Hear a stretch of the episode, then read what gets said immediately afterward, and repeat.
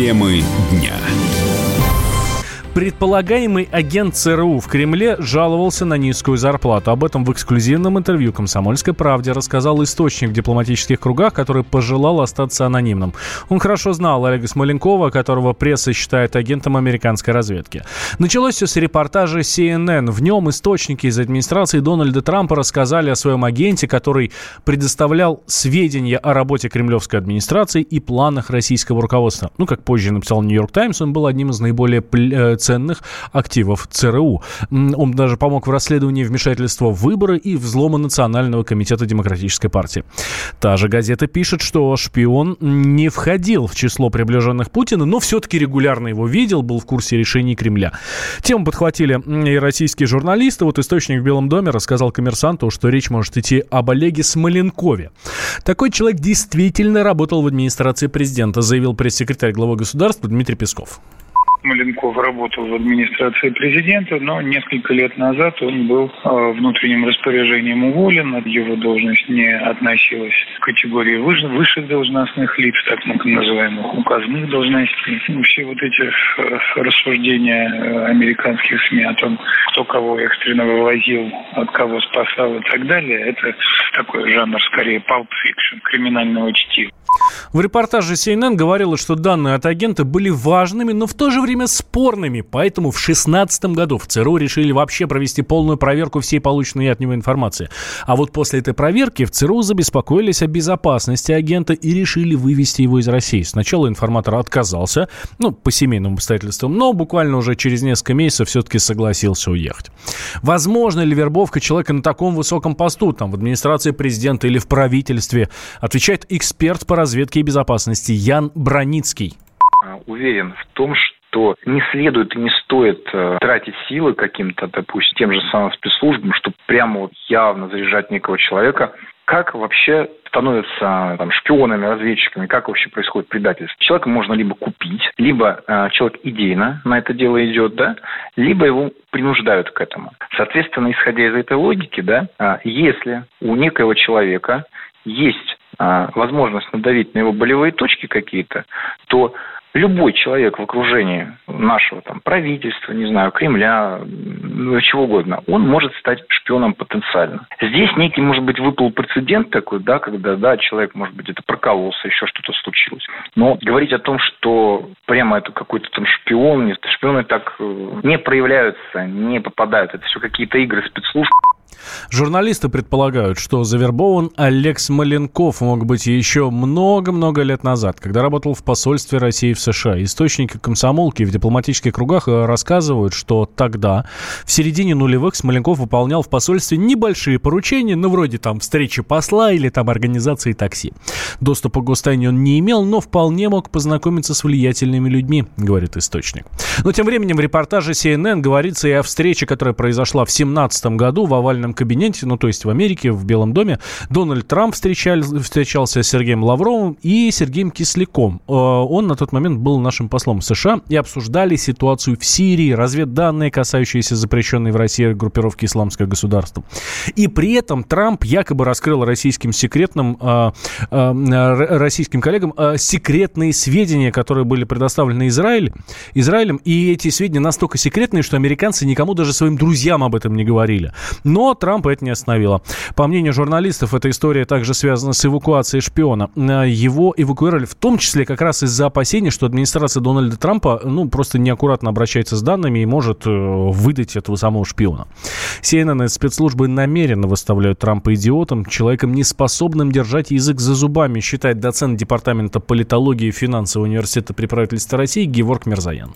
У нас есть факты. Факт в том, что американское разведсообщество действительно в какой-то момент стало скрывать от Трампа информацию, что может быть связано как с тем, что они боятся Трампа, так и с тем, что они привыкли в принципе действовать самостоятельно, без оглядки на президента. Американское разведсообщество достаточно давно уже обладает значительной долей самостоятельности. И если линия Трампа на сотрудничество с Москвой идет в противовес линии ЦРУ, АНБ и других структур по якобы сдерживанию России, то, конечно же, какие-то вещи от Трампа будут намерены скрываться и утаиваться. Это как бы объективный факт. Что касательно CNN, то действительно информация об этом сразу же публикуется в СМИ, целью которых является фильмование Трампа и донесение до американского общества, особенно накануне выборов, мысли о том, что Трамп идиот и не готов по профессиональным качествам занимать пост президента США, даже быть кандидатом. Поэтому здесь, в общем-то, сошлись позиции разных сторон. Действительно, американские спецслужбы, во-первых, контролируют часть средств массовой информации. Во-вторых, американские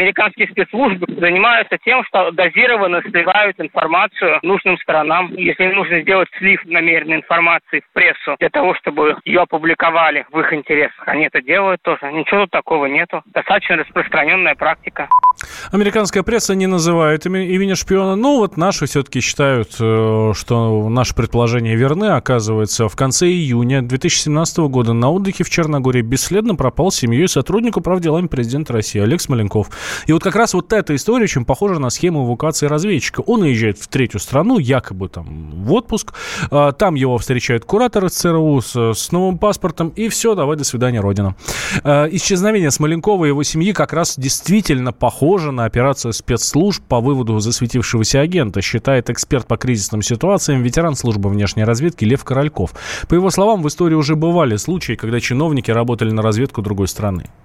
Александр Николаевич Яковлев, бывший член Политбюро и секретарь ЦК КПСС, он уже также вышел из партии. На него в течение длительного времени поступали документы о том, что у него имеются неконтролируемые, не докладывая им, когда он был послом еще в Канаде, встречи с представителями спецслужб противника. А момент вербовки позже был установлен, когда он учился в Колумбийском университете вместе с Олегом Калугиным, бывшим начальником управления К контрразведки. И вот такие фигуры фигуры попали к ним и работали на них. Как правило, когда у человека чувствует, что он досвечен, тогда его эвакуируют. В администрации президента там большая часть информации все равно для служебного пользования как минимум. Кроме того, у него, безусловно, доступ к более высоким документам по степени загрифованности. С грифом секретно или даже совершенно секретно, а возможно совершенно секретно особой важности, конечно, был. Президент США Дональд Трамп заявил, что ему ничего не известно об истории, об истории с американским шпионом, которого якобы сначала внедрили, а затем успешно эвакуировали из Москвы спецслужбы Соединенных Штатов. От нашего МИДа тоже э, поступил комментарий. Сергей Лавров заявил, что Олега Смоленкова не знает, а слухи обсуждать не собирается. Темы дня. Лучше и сто раз услышать, и сто раз увидеть. Наш эфир на YouTube-канале «Радио Комсомольская правда». Для всех, кто любит по-разному. И ушами, и глазами.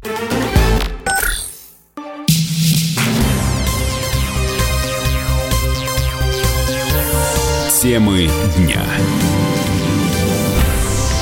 Вы слушаете радио «Комсомольская правда» в студии Валентин Алфимов. Опубликована переписка одной из сестер Хучатурян с отцом.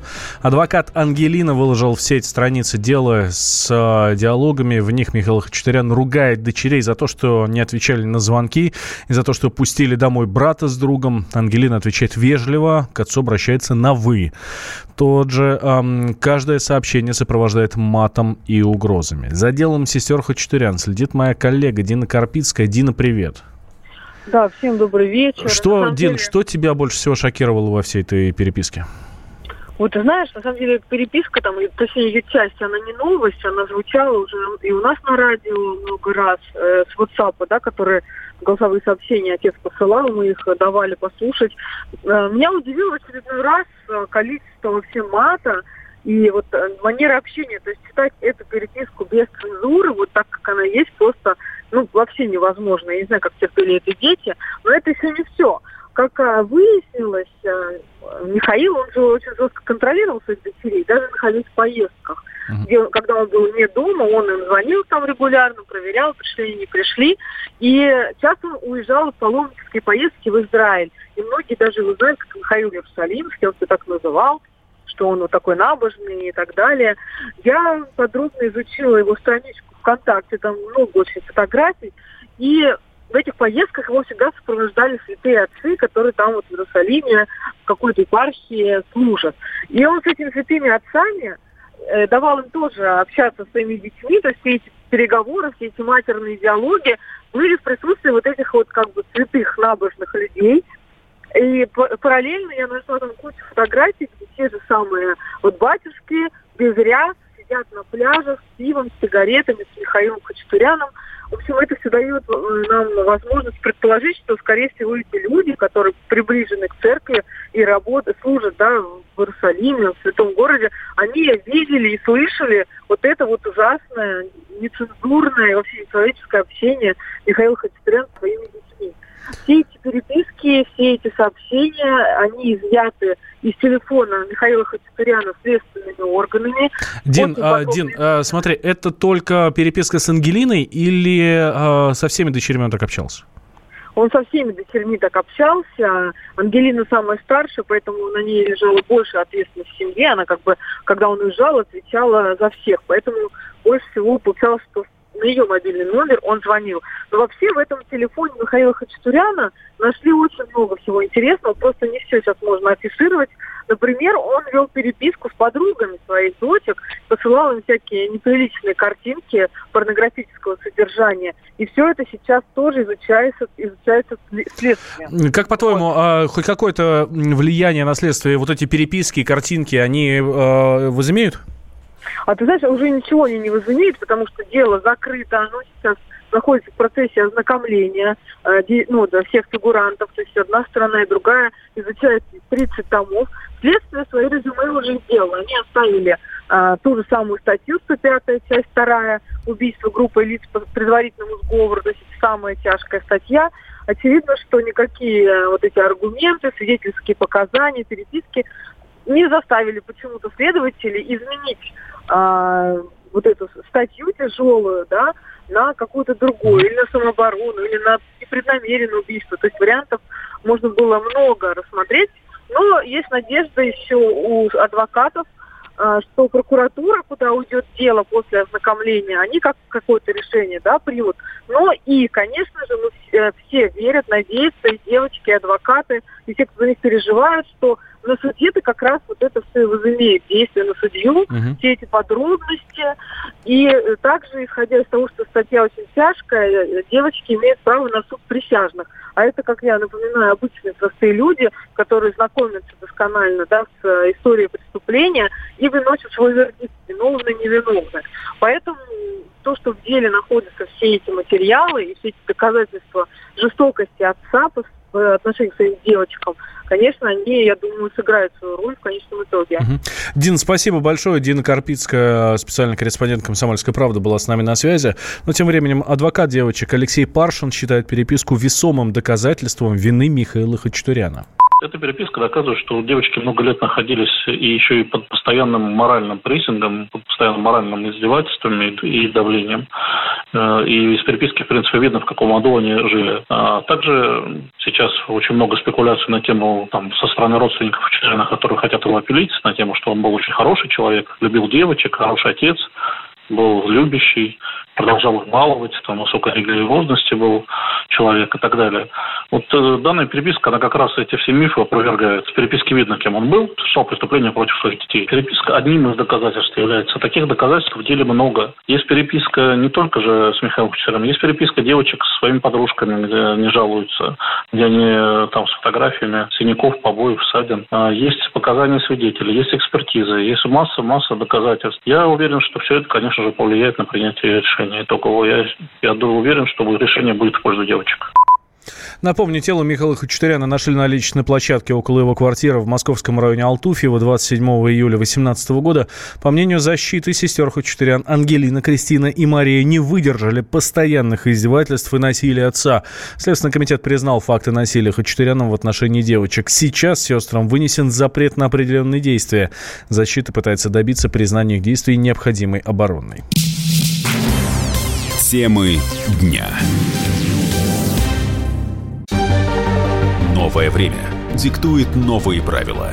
Ты не позволяешь себе подолгу быть привязанным к одному месту. Ты думаешь об удобстве, скорости и доступности информации. Именно поэтому мы сделали совершенно новую версию мобильного приложения «Радио Комсомольская правда» современный интерфейс и обширный набор полезных функций. Возможность слушать нас в дороге, как на iOS, так и на Android.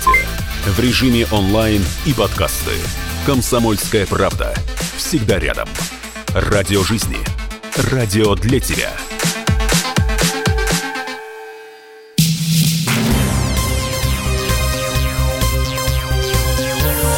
Темы дня. Вы слушаете радио «Комсомольская правда» в студии Валентина Алфимов. Госдума открыла осеннюю сессию. Депутатам в ближайшие месяцы предстоит рассмотреть 244 законопроекта, э, те, которые до каникул успели принять в первом чтении, а в первую очередь займутся утверждением бюджета на ближайшие три года и сопровождением для нас проектов. Но в первый день осенней сессии начали с обновлений в думских комитетах. Депутат от Республики Крым Наталья Поклонская перешла в Комитет по международным делам. Как на это отреагировали коллеги и что еще примечательного происходило сегодня в думских коридорах, э, коридорах расскажет моя коллега Елена Кривякина. Она сегодня весь день провела на открытии осенней сессии в Государственной Думе. Лена, привет. А, к, вот, э, как отреагировали на переход Натальи Поклонской? Да, ну Поклонскую, конечно, поздравляли. Я просто напомню, что э, ее судьба, скажем так, в комитете по противодействию коррупции не очень хорошо сложилась. У нее возникали конфликты э, с коллегами по, по комитету и даже, в общем, с представителями Единой России возникали проблемы. Ну вот теперь, да, Поклонская становится э, зампредом комитета по международным делам. Как она сама поясняет, она сейчас получает профильное э, образование, учится в Дипакадемии МИДа и, в общем, вот таким образом объясняет свой переход. Но я думаю, что в комитете по противодействию коррупции вздохнули с облегчением с ее уходом. Ну а что будет в международном комитете, там такие серьезные зубры в нем присутствуют.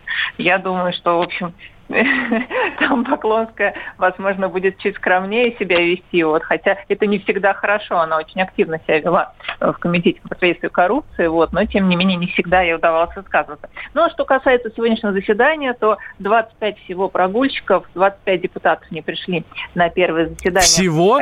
Всего сессии. целых 25 человек, Лен? 25 депутатов были на местах, вот, но 25 кто-то мог заболеть, кто-то мог еще остаться в регионах, кто-то мог еще быть в отпуске. Вот, ну, собственно, э, зажгли сегодня так не по-детски, были э, поствыборные, скажу так, баталии, поствыборная лихорадка, и Геннадий Зюганов и Владимир Жирино, Жириновский э, костерили, в общем, и ЦИК, и Единую Россию, утверждая, что выборы в минувшее воскресенье были совершенно нечестные. Вот, например, Жириновский говорит единороссам, вы зачистили все поле, убрали конкурентов. Что вы теперь, значит, хвалитесь, что вы, вы, вы выиграли все выборы губернаторов. Конечно, вы выиграли, вы, значит, зачистили. Вот. Очень сильно нападали Жириновский и Зюганов на Навального, говорили, что это ставленник Кремля, вот, и, собственно, э, он могилу всем и выроет, вот. Упоминалась также Любовь Соболь, ну, и, собственно, вот э, в этом контексте сегодня депутаты проголосовали за создание комиссии по расследованию фактов иностранного вмешательства во внутренние дела России. Такое сложное название. Ну, собственно, чем будет заниматься комиссия? Комиссия будет расследовать, как иностранные э, иностранцы вмешиваются в выборы. Вот. Собственно, говорилось о том, что того же Навального привозят чемоданы денег до него из-за рубежа и вот так вот оппозицию спонсирует. Вот. Ну, собственно, эта комиссия будет такими делами, расследованиями заниматься. Но напомню, что подобная комиссия уже есть в Совете Федерации. Она тоже периодически делает очень громкие заявления. Вот. Ну, каким-то конкретным действиям ее заявления пока э, не, при, не приводят, но вот будет теперь параллельно работать такая же Думская комиссия. Лена, спасибо тебе большое. Елена Кривякина, корреспондент «Комсомольской правды» из Государственной Думы нам прям передавала. Сегодня следила за тем, как открывала а, осеннюю сессию Госдумы. Ну и вот как раз давайте вот э, подробнее про вот эту комиссию э, по вмешательству во внутренние дела. Идея о ее создании пришла депутатам летом, когда по Москве прокатилась вот эта вот волна не согласованных митингов. Призывы прийти на них публиковались в официальном аккаунте посольства США или в эфирах, например, немецкой Deutsche Welle. И чтобы разобраться с этими фактами, депутаты собрали комиссию и даже пригласили руководителя шеф-бюро немецкого СМИ на заседание. Правда, тот отказался. И теперь комиссии будут собираться на постоянной основе. Это поддержали лидеры всех фракций. Вот Владимир Жириновский в ходе этого обсуждения инициировал проверку Навального, как уже Лена сказала, и Любови Соболь на шпионаж. И глава ЛДПР потребовал расследования в отношении отношении представителей ФБК. Лидер Госдумы Вячеслав Володин согласился с этим требованием и дал соответствующее поручение комиссии Госдумы по расследованию иностранного вмешательства.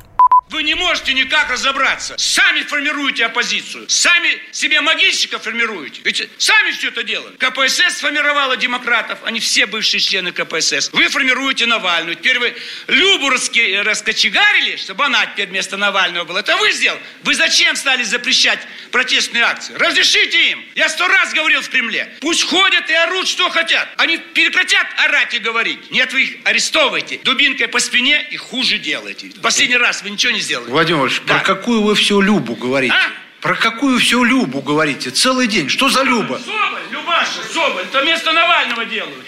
Потом будет Юля, Конституция у нее кличка, сексуальный символ. Они вам подсовывают. Так вы это делаете. Зачем в Данию выпустили ее? Что, остановить нельзя было эту девочку? Фанатка. А Люба это вот э, Соболь. Соболь. Наверное, любовница этого Навального. Ну, давайте мы поручим комиссии, чтобы изучила все эти вопросы. Вот вы говорили о том, что Навальный завербован да. в Ельском университете. Пускай комиссия разберется.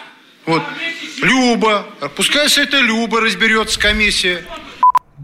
Добавлю, руководителем новой комиссии стал депутат Василий Пискарев. С трибуны он заявил о том, что факты иностранного вмешательства в организацию протестов уже подтвердились регуляторной гильотине э, положит конец. Сотни санпинов заменят на всего лишь 10 документов современного образца. Но, правда, произойдет это не сейчас, только в 2021 году. За ревизию устаревших требований в Роспотребнадзоре взялись после ряда жалоб представителей ресторанного бизнеса. По ним, например, э, в кафе посуду должны мыть не губками, а ветошью. Абсурдные требования касались еще, например, того, как надо чистить картофель или там драить полы. Ученые и эксперты полностью пересмотрели все вот эти 58 документов по разделу эпидемиология и вместо них подготовили один документ. Он эм, требует только результат. Картошка должна быть без кожуры, а полы должны быть без грязи. Как этого добиться, это уже личное дело каждого предпринимателя. Несмотря на то, что представители бизнеса долго добивались этого пересмотра, в итоге многие отнеслись к шагам Роспотребнадзора достаточно скептически. Как рассказала основательница сети «Кафе Андерсон» Анастасия Татулова, нормы Санпина необходимо отменить уже сейчас, не дожидаясь массового закрытия ресторанов.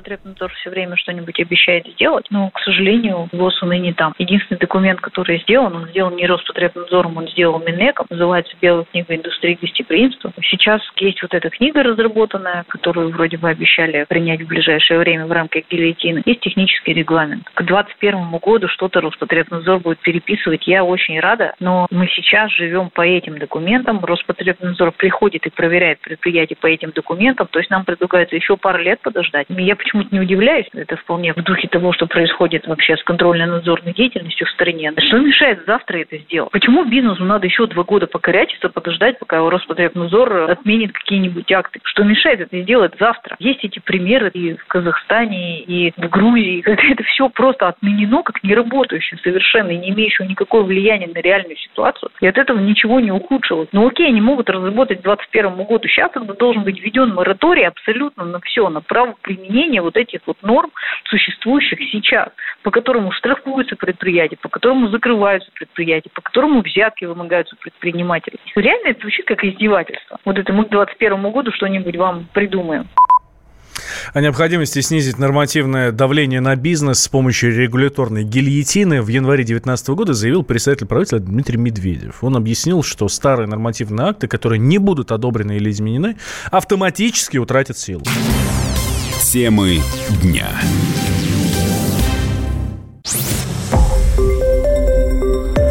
Радио «Комсомольская правда». Более сотни городов вещания и многомиллионная аудитория. Хабаровск 88 и 3 FM. Эм. Челябинск 95 и 3 FM. Барнаул 106 и 8 FM. Эм. Москва 97 и 2 FM. Эм. Слушаем всей страной.